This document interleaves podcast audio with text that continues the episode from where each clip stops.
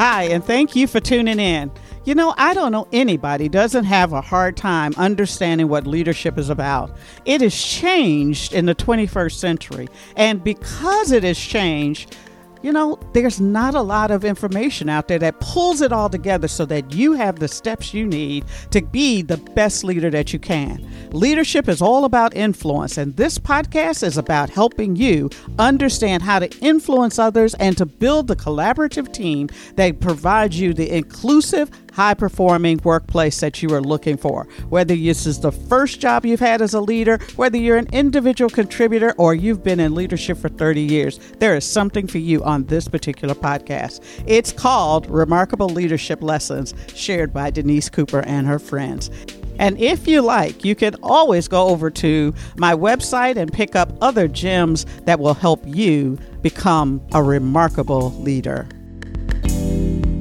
The question for the day is really around careers. We're um, starting to end the year, go into the new year. People are starting to take assessments of where they're at. Corporations are starting to do their planning or at least thinking about talent management and who do they have that's in the organization that's ready for more.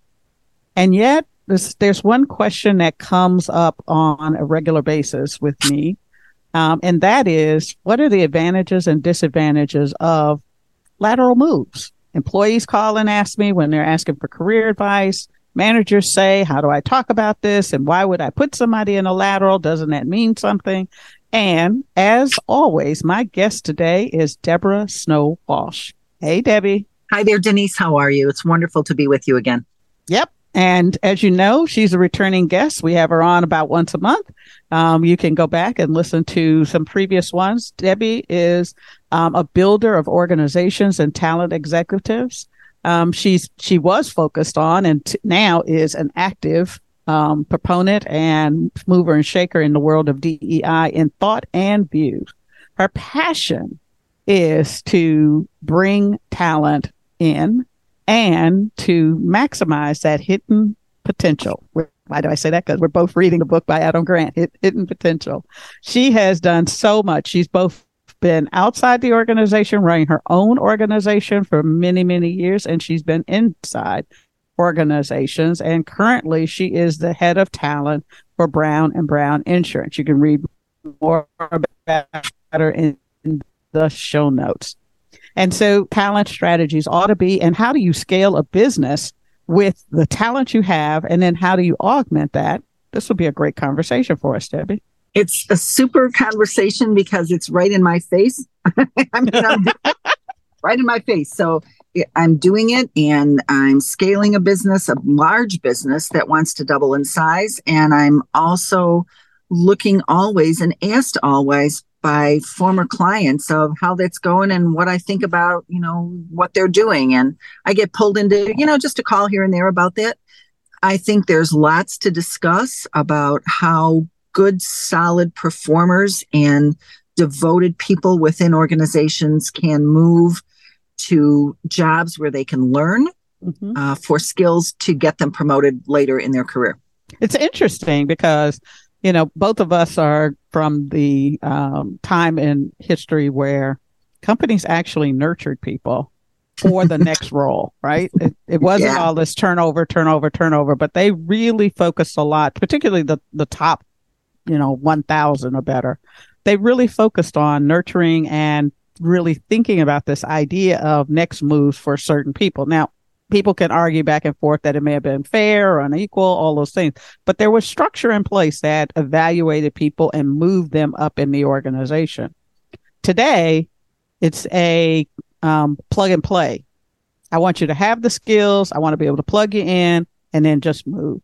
So when you approach somebody or think about lateral moves, it's almost like you've cursed somebody out uh, it's it's uh, diminished in value somehow. It, it, seems diminishing in value, or like perhaps you can't get along with the boss you've got, or you are in the wrong place at the wrong time, or you're the wrong fit. As opposed to we have you in this place to learn the skills in this place to be able to round out your uh, learning and your knowledge and be able to get you ready for the next step. So when you're doing career pathing with an employee and you say, you know, I, w- I want to move you over here to do this, uh, you want to be sure that the employee is engaged in that change and understands that the change is not uh, punitive, mm-hmm. but the change is uh, growing and learning and broadening your skill set. Mm-hmm. And I think that's the that's the things we the thing we need to be careful of from a generation who has not had uh, rotation programs or who has not had opportunities to see the value. And you know, we used to talk about you know when we were early in our career, uh, Jack Welch and the chessboard. You know how mm-hmm. GE would move people to different divisions uh, they'd move people around the organizations. They didn't always transfer people. They didn't always relocate people, but they would move them around the board to be able to give them um, more maturity of judgment. You know, that's one of my favorite terms maturity of judgment, the ability to really understand at the 50,000 foot level how what you do impacts the corporation, how you add value, how you impact. Mm-hmm. And how you create impact mm-hmm. and how you help others to create impact so that's what I think about lateral moves. Uh, you know, to be sure that the employee is engaged, and how I how I believe the employee can be engaged and can understand why this helps her to move within the organization. And if for some reason move out of the organization if she gets a great offer. Right, right. And and so when I was designing them, it was really around building character skills. So we assumed that you could learn the technical skills or you had to develop your, you know, depend on your team to be able to deliver on the technical skills. But the character skills that we were looking for are things like, can you take a punch? That, you know, so you had to be in your role at least three years. The first year you, we knew you'd be learning. Um, and it's really more like business cycles, but most businesses are annual businesses, but the first one was you're just trying to figure out who the people are, who the players are, what the projects, what's broken, etc. The second year, you put your fingertip on it and said, "This is what I'm going to do," and we wanted to see if you said what you were going to do in your first year, did you do it in the second year? And in the third year, we knew that nothing was going to go perfect. We wanted to see how you handled when things didn't go right. So we wanted to see your persistence. We wanted to see how you handled failure. We wanted to see how you were able to sell and communicate what your vision was, manage those resources across it. And then we would be evaluating on you whether you were ready for the next level. And so if you could do that in a couple of lateral positions, we understood what you were going to do when failure comes. Because the higher you go in the organization, the bigger the stakes are. I agree with all of that. I would ask, add one more component to it that I think is so necessary. Mm-hmm. I would say, did you have fun doing it? Mm-hmm. And did you have fun learning it? Mm-hmm. We work hard, we work long hours, and we joyfully do that if we're in the right spot with the right company in the right environment.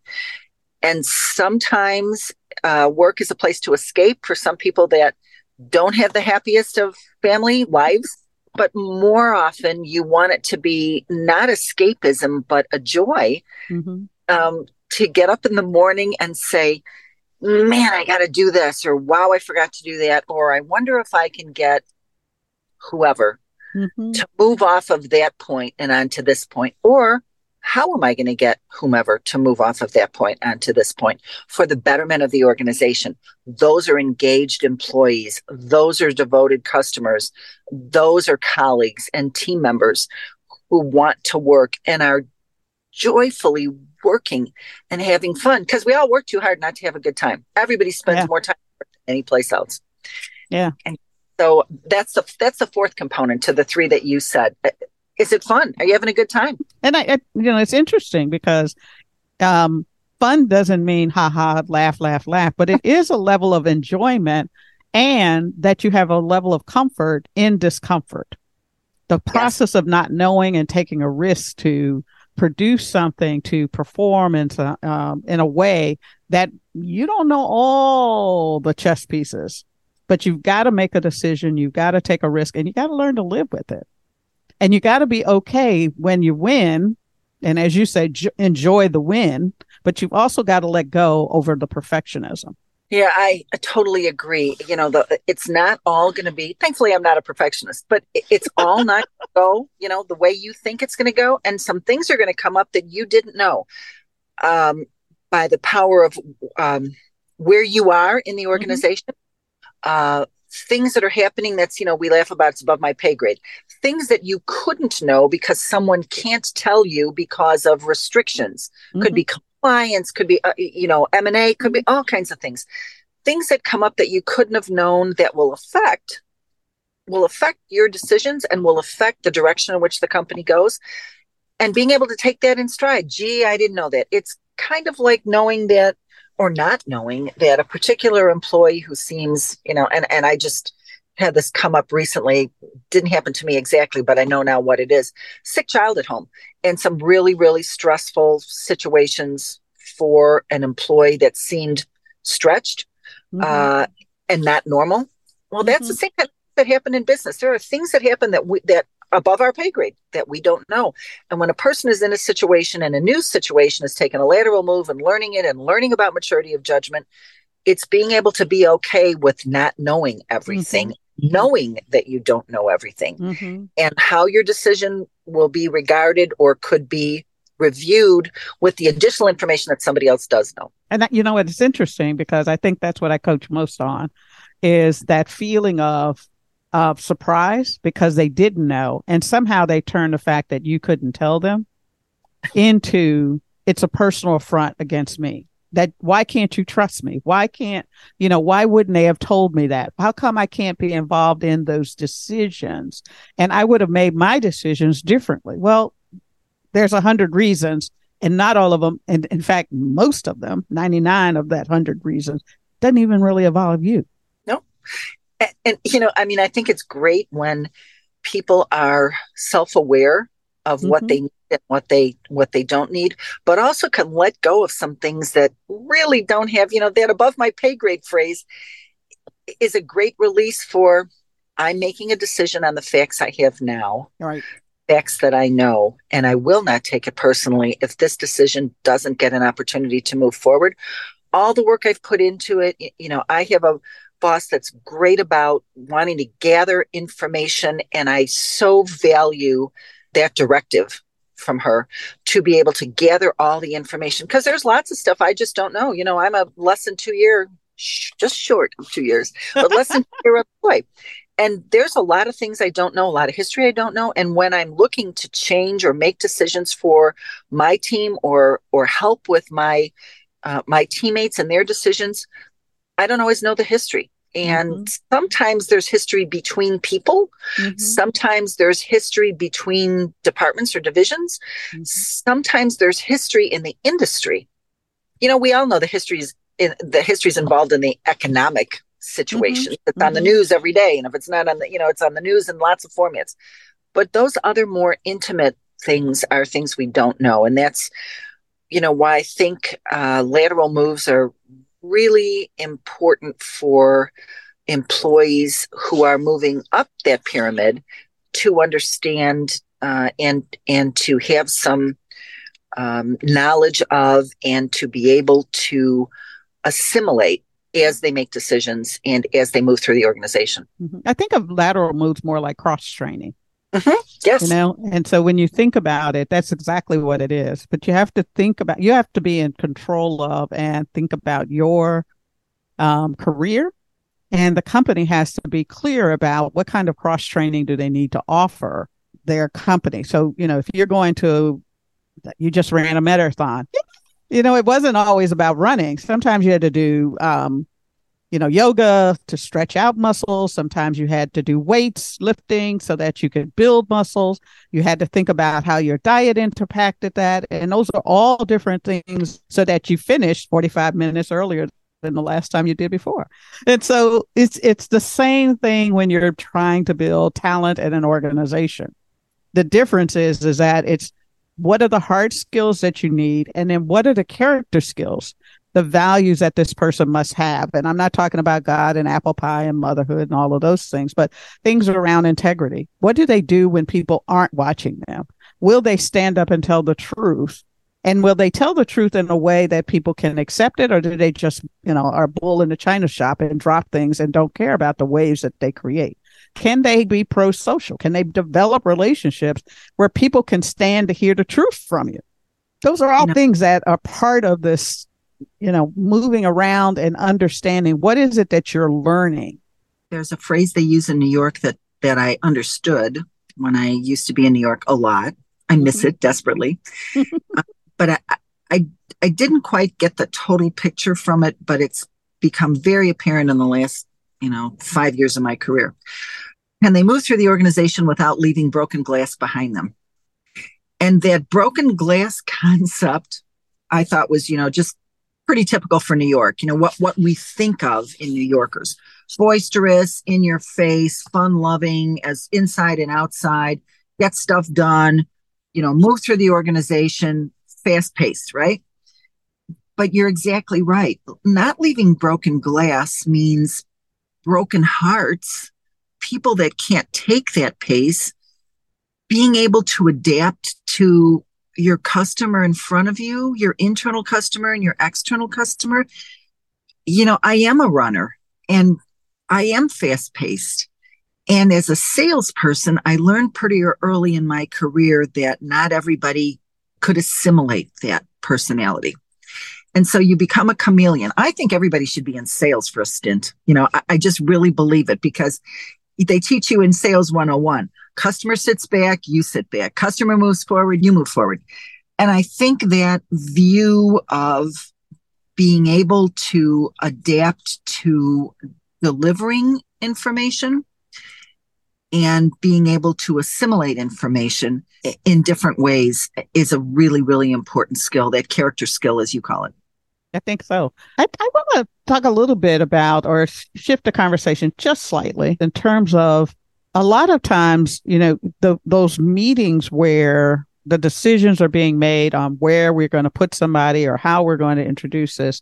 Um, if you're not careful, it's all about the people that you know. And sometimes you leave people out and it can look like favoritism or nepotism and assigning lateral promotions, particularly if the person, it appears to the organization, kind of that you don't know everything, um, that this person was taken on because you're the mentee of someone who can make those moves happen. How do organization, how do you think organizations can safeguard against this idea of nepotism or um, favoritism in when they're making these moves and giving assignments to people? I think you do it the same way you do DIB, you know, diversity, inclusion, and belonging. You do it the same way to make sure that you're not hiring people with nepotism or with favoritism.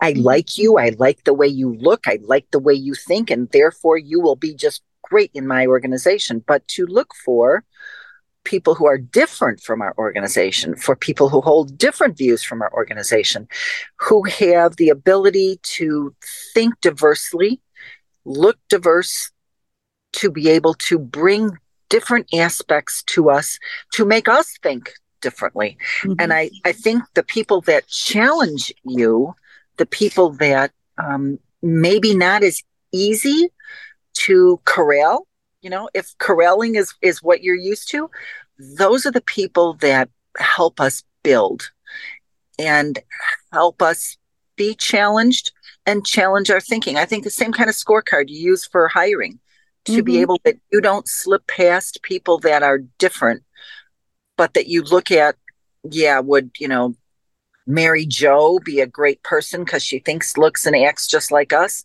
Mm-hmm. Or, you know, Makisha or Henry or whomever uh, do it better because there, you know, one is a is an easy slip in, easy mm-hmm. slip into that spot.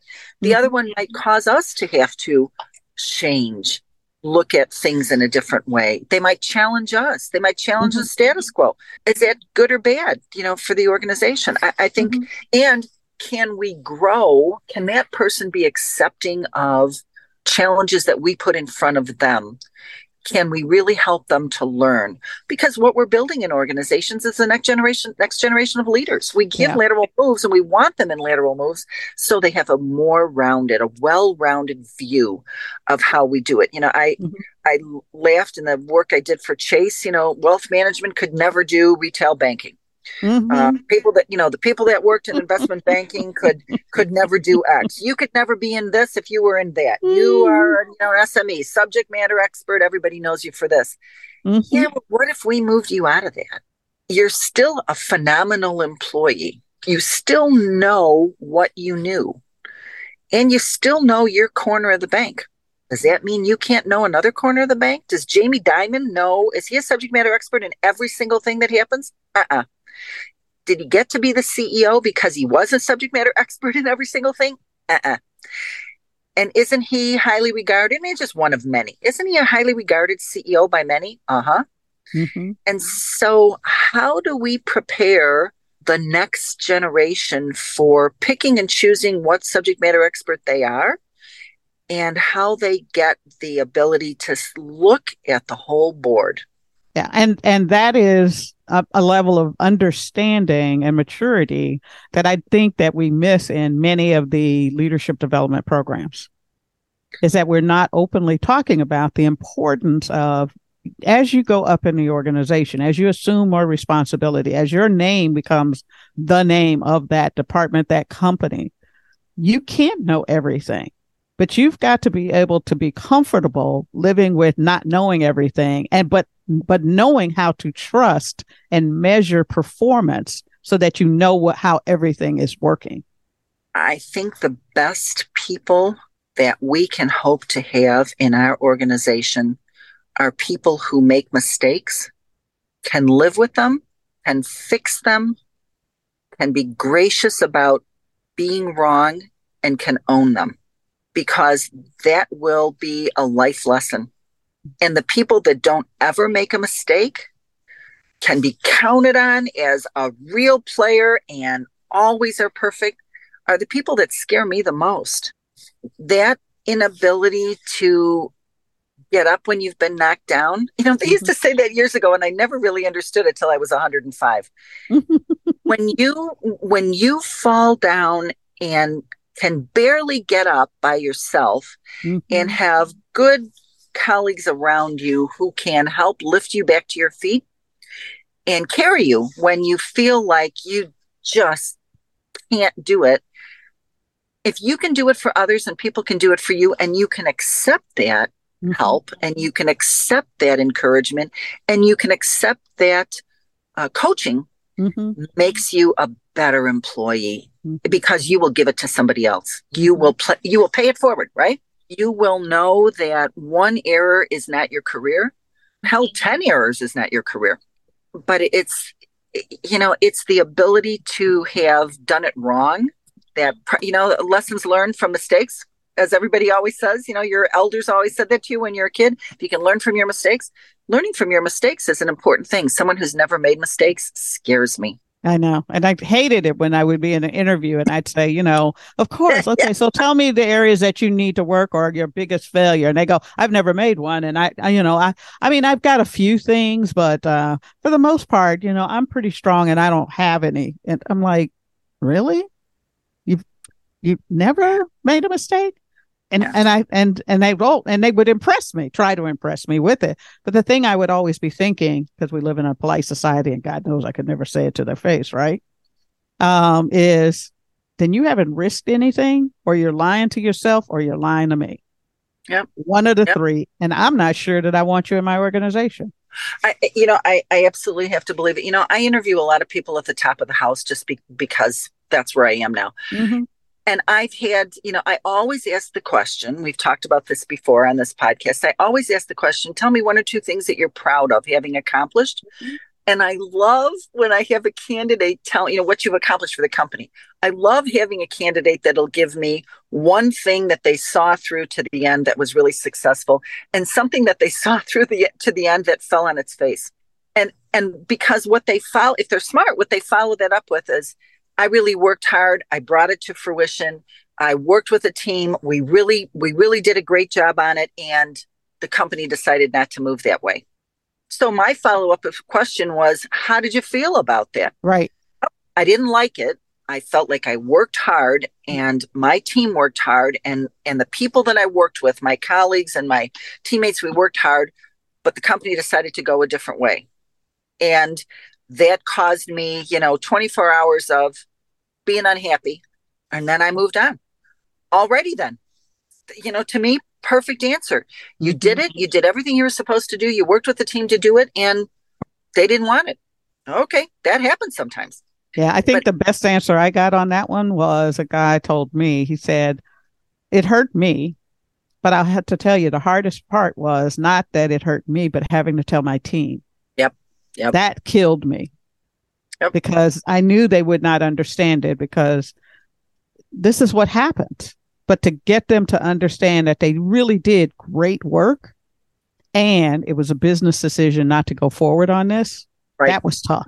And things that were, you know, we laugh about it, things that were above their pay grade that he couldn't mm-hmm. divulge, that he might have mm-hmm. known that he shared. Mm-hmm. mm-hmm. And sometimes it just happens. But, you know, the higher up you go in the organization, those are the way decisions get made. And mm-hmm. knowing that and understanding that. But, you know, mm-hmm. back to the lateral, you know, the lateral move teaches you different organizations, different pieces of the organizations, different leaders lead in different ways. You know, we talk about moving people from one leader to another to give them exposure to different mm-hmm. leaders so that they're not, you know, just I've always worked for, you know, Joe, I've always worked for Mary. And so this is the way she or he has always led. Working for other leaders that don't lead the same way and working in other divisions, really revelation and really an understanding. You know, I I think about, you know, my own kids having worked for, you know, now been with the company six years, having worked for four different leaders, one, two, three, four, has um, opinions and has seen the way in which that particular leader is able to move their colleagues forward, move their team forward, or not, mm-hmm. and mm-hmm. why. Mm-hmm. And that's as an impo- as important as the lessons you learn in a lateral move and mm-hmm. learning about how it impacts the company. It's also important to know how a leader leads. Mm-hmm. And you will work for a different leader if you take a lateral move. And understanding how to work for a different leader is as important as understanding what you would take from that leader when you mm-hmm. become a leader or what you would never do from that mm-hmm. leader. So there's kind of a dual thing. You learn from a lateral move, you also learn from the leader when you take mm-hmm. a lateral move and see how good. things are done. And yeah, that whole man. building your network because it really is, you know, no decision is made by one person in an organization. Right. Right. And you have to have those relationships, and people have to trust you across organizations to get the big decisions to, uh, you know, pass the goal line or over that. And so that's important. I'll tell you, um, I'm going to ask you a question of what should an employee think about when they've been approached about a lateral move? Well, two, I have a two twofold answer. I think an employee should think about approaching a mm-hmm. leader about a lateral move, but also if they're approached about a lateral move, I think the number one thing is what can I learn? What can I learn from moving laterally to a different department, a different division, a different leader?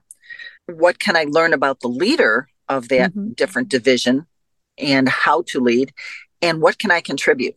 Mm-hmm. What can I help with? Um, how can I add value? Because it's always about two things. How do you add value and how do they add value to you? Right. You know, I I tell people that are interviewing interviewing for jobs, no matter where they are, from the mailroom clerk, which dearly looks like a wonderful job to me right now, mm-hmm. but you know, from the from the first level job to the CEO of an organization, I used to laugh and say, no, you know, no difference between me and the CEO of IBM except a lot of zeros. Mm-hmm. Still go to mm-hmm. bed with the same thoughts at night, still wake up with the same thoughts in the morning. Doesn't matter. But uh, you know, I think that you you look at a lateral move for just two things. How can I bring value and how can I get value from the mm-hmm. organization? Mm-hmm. It's what any CEO wants to see in a resume. You know, how are you going to how are you going to bring value to me? Okay, so I'm thinking about it for me. And in fact, I just had someone tell me, you know, I'm never I'm not going to take a lateral move. I've worked too hard to take a lateral move. And I said, "Okay, well that's your choice." And I said, why? And they said, because, you know, it's a person of color, a woman. I've been working too hard and not been promoted as fast as my white colleagues, white male colleagues. I said, okay, great. I understand that. I said, but um, do you intend to stay with this company for a long time? And she said, well, I'd, I'd like to. And I said, why? Well, I think it's a good company. I think it's. I said, then what do you think are your strategic moves that you have to make so that you can even be in the room or considered to be in the room to do that? If you, if you, if the only way you want to go is up, how are you going to demonstrate that you have the breath to go up? And I think that one of the things that managers don't say, you know, and people and employees obviously can't think about this because they're not experts at talent management, right? Right. But a manager is. And I think that they should be talking to people about the value of working on projects that aren't necessarily in your bailiwick, taking those risks, moving on. And I think sometimes that managers don't do it because they know the person is going to say no. And that's that's chicken crap personally. I think you have to seed ideas so that people know to come and to be thinking about, oh, my career development. You know, I used to do a speech that was called Career Management is Changing, and you didn't get the memo. These are the lessons in which career management has actually changed. And most people are still looking at the old book of what the company needs to take the onus on my career, not me making conscious decisions. And what you just said about what are the things you can bring value on and what are the things that um, the co- you get out of taking this lateral is really very strategic in terms of thinking about how to manage your own career, but it's also a good way for a manager to assess talent. No question, no question, and and I I think that um, talent management, as we mm-hmm. have done with the combination of talent acquisition, mm-hmm. you know, mm-hmm. it's acquiring as it used to be. Is acquiring talent really acquiring it from the outside, mm-hmm. or acquiring acquiring talent across the organization, including the outside? Am I acquiring talent from another division and bringing it to a new division, mm-hmm. as well as hiring externally? So that acquisition acronym, they're not acronym, but the acquisition word to me is we acquire from all over. We mm-hmm. acquire mm-hmm. from our um, acquisitions if mm-hmm. we're in the if we're in the you know the process of m&a we acquire talent from um, moving people across organizations we acquire the knowledge that they have that they bring to a division that's different from what's in the division and we send them talent that's different from what they have. Mm-hmm. And that ability to rotate talent, which is, you know, big initiative for me. I'm working on it to see, I'm investigating it, to see how and, and when it could work, if it can if it can be something that we can assimilate.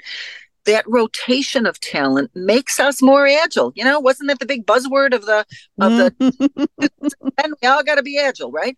Well, in mm-hmm. order agile to be a change agent, to be able to be assimilated and to assimilate means you can be a chameleon.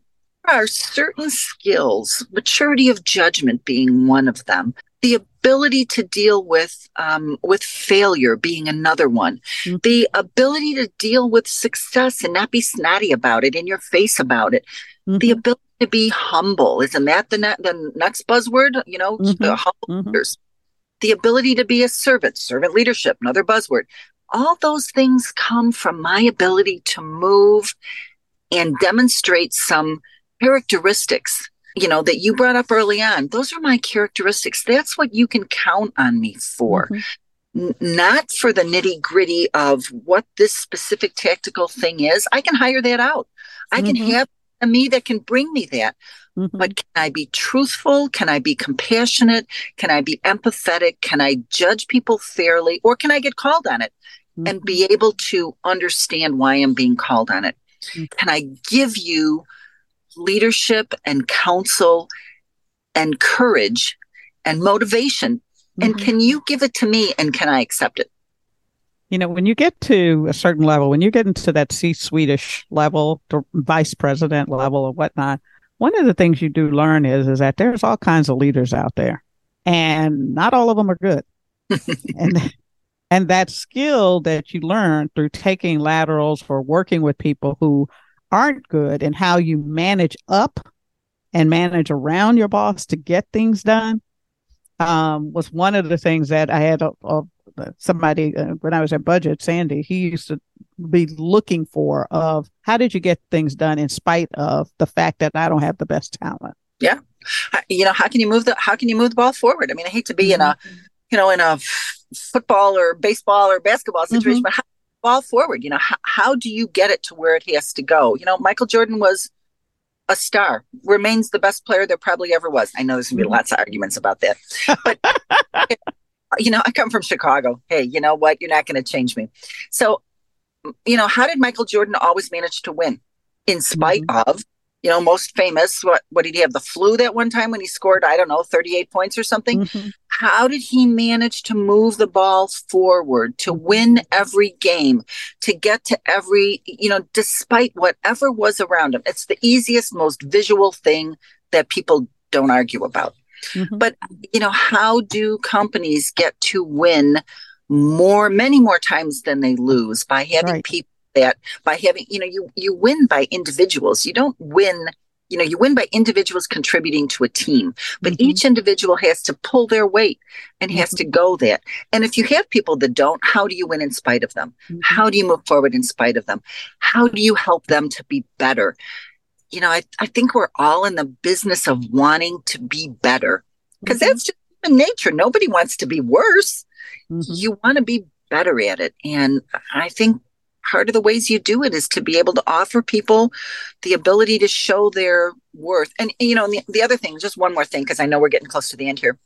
What happens if you were a good employee in Section A and because of leadership or engagement or passion, you became a great employee in Section B?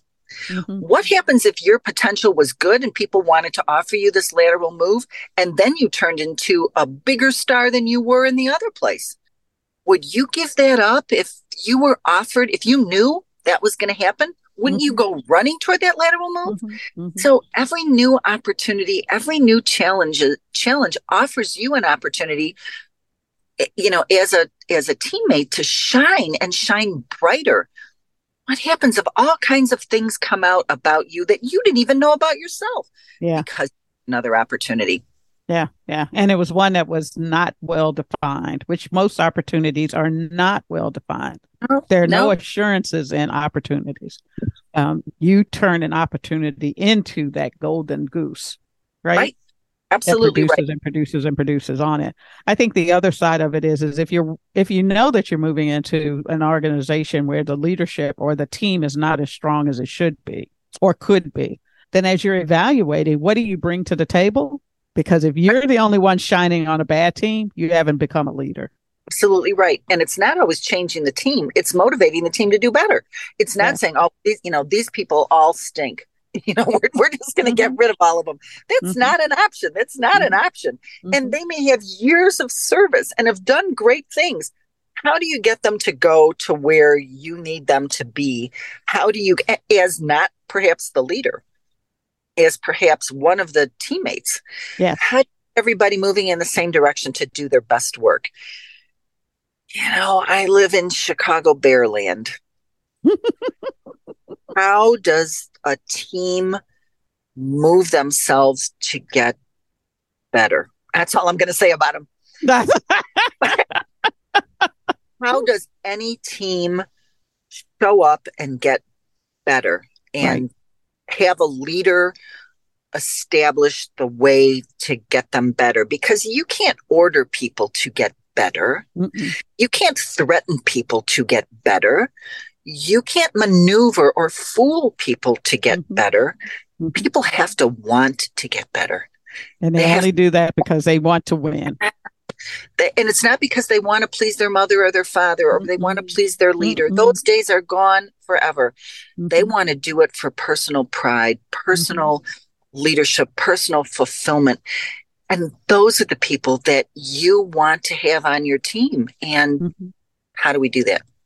That's it. That is the magic question. So, how do you close that gap between desire to be good and actually mining the potential that is there to be good?